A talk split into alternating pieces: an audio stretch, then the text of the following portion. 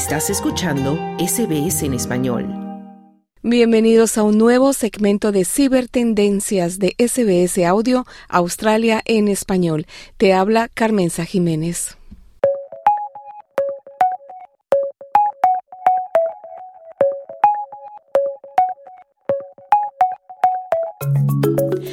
...2023 será recordado, entre otras cosas, como el año en el que la inteligencia artificial se hizo tangible y temible. No solo comenzamos a maravillarnos con su asombrosa capacidad para crear, hablar, responder, imitar, etc., sino que además comenzamos a preguntarnos si la IA ha llegado para beneficiar a la humanidad o para destruirla. Nuestra colaboradora habitual del segmento Cibertendencias, Bianca Vaquero, desde España, nos ha hablado de su amiga, la inteligencia artificial, todo el año. Y no podía ser menos que despedir el 2023 haciendo un resumen de algunas noticias que se quedaron entre el tintero referentes a este tema y que son muy positivas. Bianca, buenas tardes. ¿Y qué nos traes hoy? Hola, muy buenas tardes y bueno, ya se nos acaba este 2023 y sin lugar a dudas la protagonista absoluta en el campo tecnológico, por supuesto que es el mío, ha sido la inteligencia artificial. Yo ya os he dicho muchísimas veces que nos íbamos a hartar de hablar de esta tecnología este año y eh, lo que nos queda el año que viene seguramente también. Porque, bueno, si echamos un poco la vista atrás, ha sido este año, o sea, ha sido una carrera de fondo absolutamente eh, increíble. Bill Gates incluso comentaba, ¿no? Que estamos asistiendo eh, al nacimiento de una nueva era. Y yo creo que no se equivoca, es una nueva era completamente. Y pues todo lo que pasó antes, según comentaba el propio cofundador de Microsoft, dice que parece tan distante, ¿no? Como cuando usábamos nuestros computadores y tal, ¿no? Iniciándolos con ese C, eh, dos puntitos y tal. Bueno, pues ahora el, con la inteligencia artificial, básicamente un ordenador funciona solo, ¿no? Sin lugar a dudas, este, este, es su año, este es el año de la inteligencia artificial.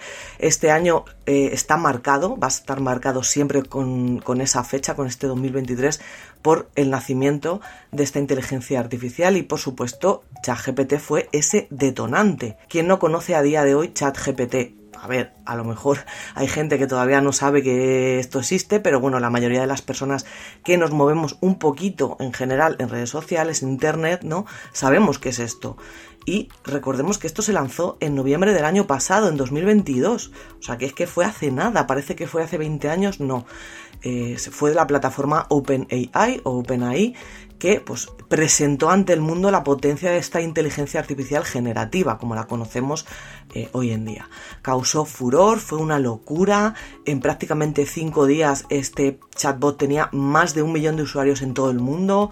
Después de dos meses eh, alcanzaban los 100 millones de usuarios, fue una locura. Era imposible, los servidores estaban caídos, yo recuerdo ese momento y fue la verdad una locura. En ese momento, en ese especial momento, comenzaban, digamos, dos caminos, ¿no? Uno para un lado y otro para el otro. Bueno, pues el primero fue, por supuesto, el de las grandes tecnológicas. Aquí nadie se quería perder su trocito de pastel y, pues, corriendo, corriendo, eh, iban a contarle al mercado, pues, eh, lo, maravilloso que era esta tecnología. Todo el mundo quería sacar su propia inteligencia artificial y así ha sido. Eh, bueno, fue ChatGPT, BART de Google, el chatbot este para de Microsoft. Bueno, pues locuras de estas, ¿no? Todos estábamos cautivadísimos con esta tecnología, estos modelos conversacionales que te podían mantener una conversación, que te hacía los deberes, que te lo que, lo que quisieras, ¿no? En ese momento. Y, por supuesto, también daba paso a la fiebre esta de generación de imágenes, que todavía existe. Estas eh, herramientas como Mid Journey, por ejemplo, o Stable Diffusion, nos mostraron, por ejemplo, al Papa, recordemos, esa imagen viral con un abrigo de Valenciaga blanco. Es que eso fue increíble. Entonces, nos preguntamos muchos, ¿no? ¿Qué es real? ¿Qué estamos viendo? ¿Qué es real? ¿Qué no es real? Mm, empezaban ya un poco esas polémicas, ¿no? Y hemos dicho que se abrían dos caminos. El primero era este de las tecnológicas y el segundo, ¿cuál? Por supuesto, de los gobiernos, ya que eh, muchos gobiernos intentaban resolver que, eh, cómo iban a controlar esto, ¿no? Algo tan transformador y algo tan peligroso también, ¿por qué no decirlo? La ONU, que hablamos aquí de ello, creó en este mismo año el primer organismo mundial para discutir las implicaciones de, de esta tecnología, de la IA. Una cumbre que en noviembre también logró juntar en la misma declaración, recordemos que esto también hablamos aquí de ello, a Estados Unidos y China, que eso es, vamos, como juntar a, los típicos tíos que no se hablan, ¿no? En todo el año en la cena de Navidad, bueno, y también a otra veintena de países, ¿eh? no solo a ellos. Y pues eso, pues para que reconocieran eh, que existe un riesgo muy grande y catastrófico para nosotros si esto no se regula. Este año ha habido de todo. Bueno, nosotros aquí hemos hablado de todo y de lo que no se ha hablado ha habido locuras, desde la gente asustadísima con drones asesinos, romances entre computadoras, eh, bueno, pues más allá de esas cosas, ¿no? De, ese sensacionalismo, ¿no? De esas cosas tan llamativas, eh, la inteligencia artificial también ha servido para otras cosas. Cosas más discretas, pero cosas increíbles que quizá la mayoría de nosotros no sabemos y que probablemente en un futuro nos van a cambiar la vida. No todo es ChatGPT haciéndote los deberes, no todo es eso. Por eso vamos a hoy hablar el último día del año de esos grandes hitos que se han perpetrado gracias a la inteligencia artificial que no todo es ChatGPT, hombre, y que no todo son imágenes deepfake generadas con Stable Diffusion. Hay cosas muchísimo más increíbles y muchísimo más útiles.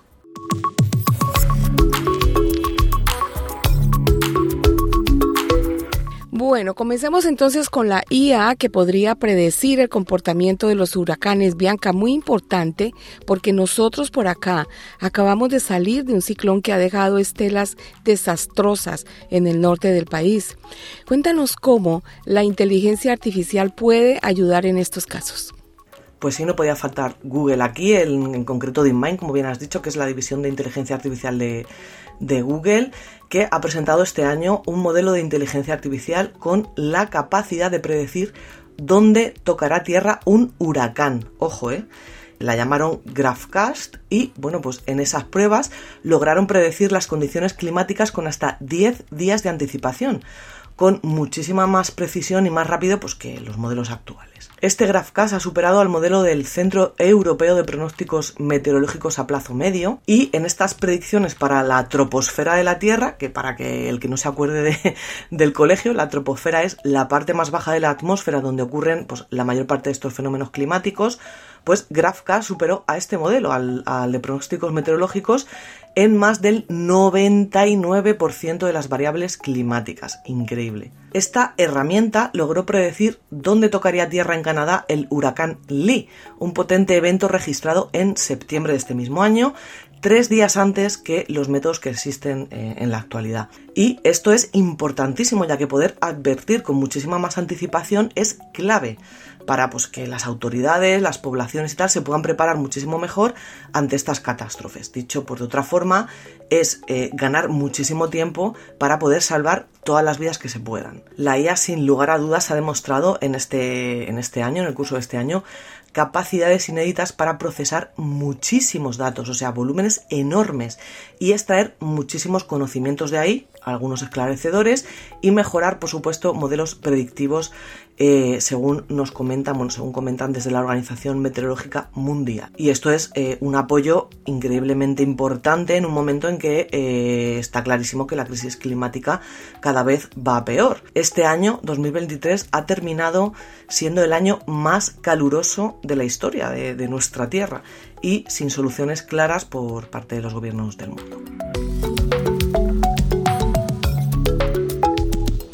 Muy bien, seguimos con lo positivo de la IA en el 2023 y seguimos con Google, pero esta vez relacionado con la genética.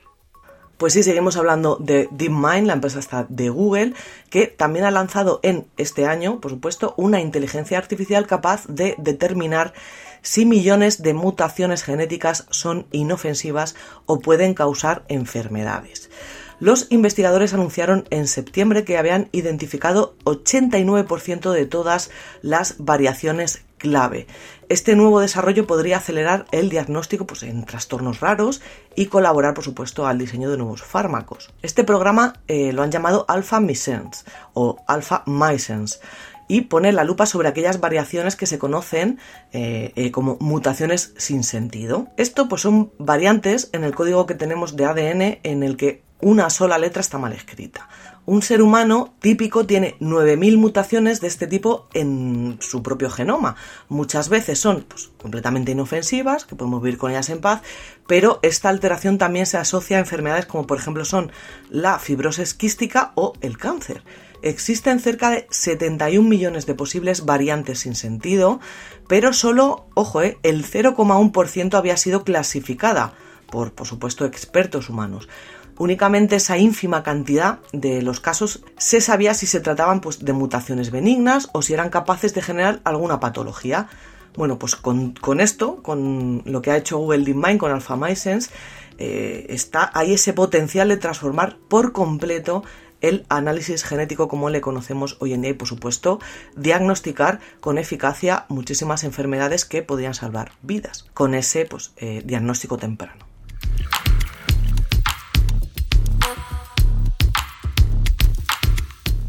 Y otro logro relacionado con el cuerpo humano, Bianca, es el de la forma como la inteligencia artificial puede ser utilizada para conseguir avances antes impensables, como volver a caminar después de una lesión que se suponía irreversible. Bueno, pues sí, se trata de Gert-Jan Oskam, no sé si he pronunciado bien el nombre, perdonadme, es un hombre holandés de 40 años que tuvo un gravísimo accidente eh, cuando iba con su motocicleta. Sufrió una lesión en la médula espinal que lo dejó tetrapléjico pues, de por vida. Durante 12 años se sometió pues, a muchas terapias que le ayudaron a recuperar parte del movimiento de los brazos, sin embargo, pues no le habían ayudado a poder volver a caminar, ¿no? o levantarse o quedarse de pie y tal. Bueno, pues Oskam formó parte de un experimento científico que fue desarrollado por la Escuela Politécnica Federal de Lausana, en el que pues, recibió unos implantes cerebrales electrónicos. Estos dispositivos lo que hacen es que transmiten de una manera inalámbrica, digamos, los pensamientos a sus piernas y sus pies. Suena como a ciencia ficción, pero es que es real completamente.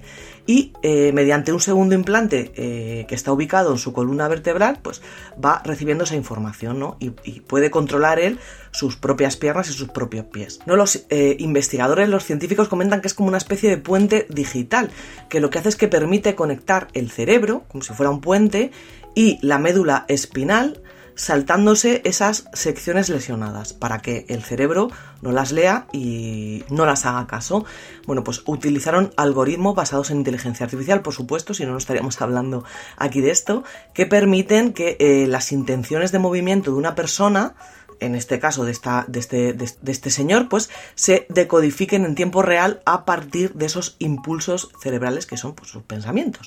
Oscam lo que puede hacer ahora es ponerse de pie, es decir, pararse quieto y caminar, eso sí, de momento con andador o muletas, cosa que es que antes era impensable. Esta escuela politécnica también eh, ha presentado este año un implante espinal que está basado exactamente en el mismo sistema para poder asistir a las personas con Parkinson a que puedan eh, resolver esas dificultades que tienen al caminar. Y bueno, pues la compañía Courage, no sé si lo he dicho bien, ya está probando en Europa eh, unos pantalones, un sistema de pantalones que están también impulsados con inteligencia artificial y que ayudan a caminar a personas con parálisis parcial. Y siguiendo con la IA dentro de tu cerebro, Bianca, aquí en Australia se ha logrado un avance que permite a la inteligencia artificial prácticamente leernos el pensamiento. Pues sí, aquí mismo en Australia se ha logrado convertir los pensamientos de una persona en palabras escritas. Y estos científicos lo han logrado gracias a un casco con sensores y un modelo de, inteligencia artificial, por supuesto, llamado The Wave. Esta investigación ha sido hecha por el Centro GraphenX de la Universidad Tecnológica de Sydney, o el UTS, donde pues, estos científicos pidieron a 29 voluntarios que leyeran en silencio pues extractos de un texto que les daban mientras usaban una especie de gorro. Este dispositivo permitió registrar esa actividad cerebral mediante un electroencefalograma o lo que se conoce con el EGG, eh, luego, pues estas señales fueron decodificadas gracias a la inteligencia artificial. Básicamente leer nuestros pensamientos. Ting Ten Lin, que es uno de los eh, líderes de este proyecto y director del centro Graphenex, destacó que ya han logrado que el nivel de precisión de este casco crezca de un 40% a más del 60%, pero tampoco son los únicos. Aquí todo el mundo quiere leer la mente, no solo los australianos. Y bueno, pues también nos vamos a Texas, donde se ha desarrollado un decodificador que puede traducir los pensamientos en un flujo continuo de texto. Según estos investigadores, fueron los primeros en lograr algo así sin pues, una intervención quirúrgica. Y bueno, pues a diferencia de, lo que ha logrado eh, este casco de la Universidad Tecnológica de Sydney, este decodificador en Texas funciona a partir de lo que se conoce como eh, escaneos de imagen por resonancia magnética funcional. Y no solo eso, sino que también en Japón han presentado también una nueva tecnología que puede leer ondas cerebrales, identificar qué estamos pensando y traducirlo a una imagen de altísima resolución. Es tan exacta que incluso puede captar pues, esas formas, esos colores. Estos investigadores de la Graduate School of Frontier Biosciences de eh, la Universidad de Osaka utilizaron eh, el Stable Diffusion, al que todos podemos acceder, pues uno de los sistemas de inteligencia artificial generativa más famosos. Aquí todo el mundo pues, nos quiere leer los pensamientos.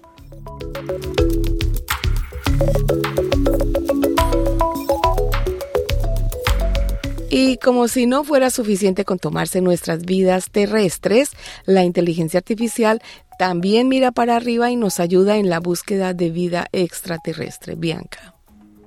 Pues sí, esa curiosidad de saber si estamos solos en el universo quizás, quizás o no, nos la resuelva la inteligencia artificial. Pero bueno, ahí, ahí vamos con este último hito. Y es que un grupo de científicos ha presentado este mismísimo año el, eh, como se conoce, santo grial de la astrobiología.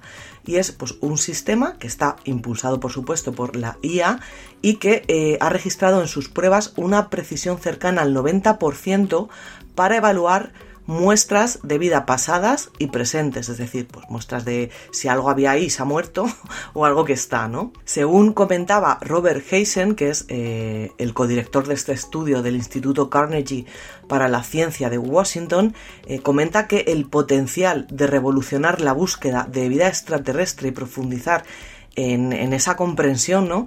Tanto del origen como de la química y de la vida más temprana de, la Tierra, pues eh, lo contiene este método ¿no? que ellos están desarrollando. Es un test que no solo identifica una molécula o grupos específicos de compuestos y tal en una muestra, sino que gracias a la inteligencia artificial, por supuesto, pueden diferenciar entre muestras de naturaleza biótica, que son pues, las plantas, los animales o las bacterias, o de origen abiótico, que son el agua, el suelo o la atmósfera. Este análisis pues, se logra a través de la identificación pues, de diferencias muy sutiles dentro de patrones moleculares. Y no están solos en esto, sino que también un grupo de la NASA, por supuesto, está entrenando a una eh, inteligencia artificial que podría tener un 88% más de probabilidades que nosotros, los, los, humanos, de encontrar vida en Marte. El objetivo pues, de esta tecnología sería ayudar a estos rovers que están por allí, el Curiosity o el Perseverance, a analizar más rápido y mejor ese territorio del planeta rojo lo que están haciendo es combinar la estadística eh, ecológica con técnicas de aprendizaje automático, como los que tienen las IAS, y pues de esta manera le dieron a la inteligencia artificial la capacidad de mapear biofirmas que son cualquier característica que brinde evidencia de vida, como hemos dicho, pasada o presente, es decir, una planta que estaba ahí hace un montón de tiempo o que está ahí en ese momento. Bueno, no sé qué opináis vosotros, pero bueno, para mí la inteligencia artificial ha sido la reina absoluta de este año y yo creo que también lo va a ser de 2024 y hay que estar preparados para lo que se viene, porque se viene en curva, como se suele decir. Así que nada, por mí, eh, nada más y que tengáis una entrada de año maravillosa, feliz año nuevo y nos vemos en 2024.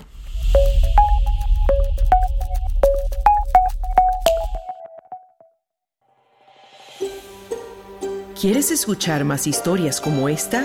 Descárgatelas en Apple Podcasts, Google Podcasts, Spotify o en tu plataforma de podcast favorita.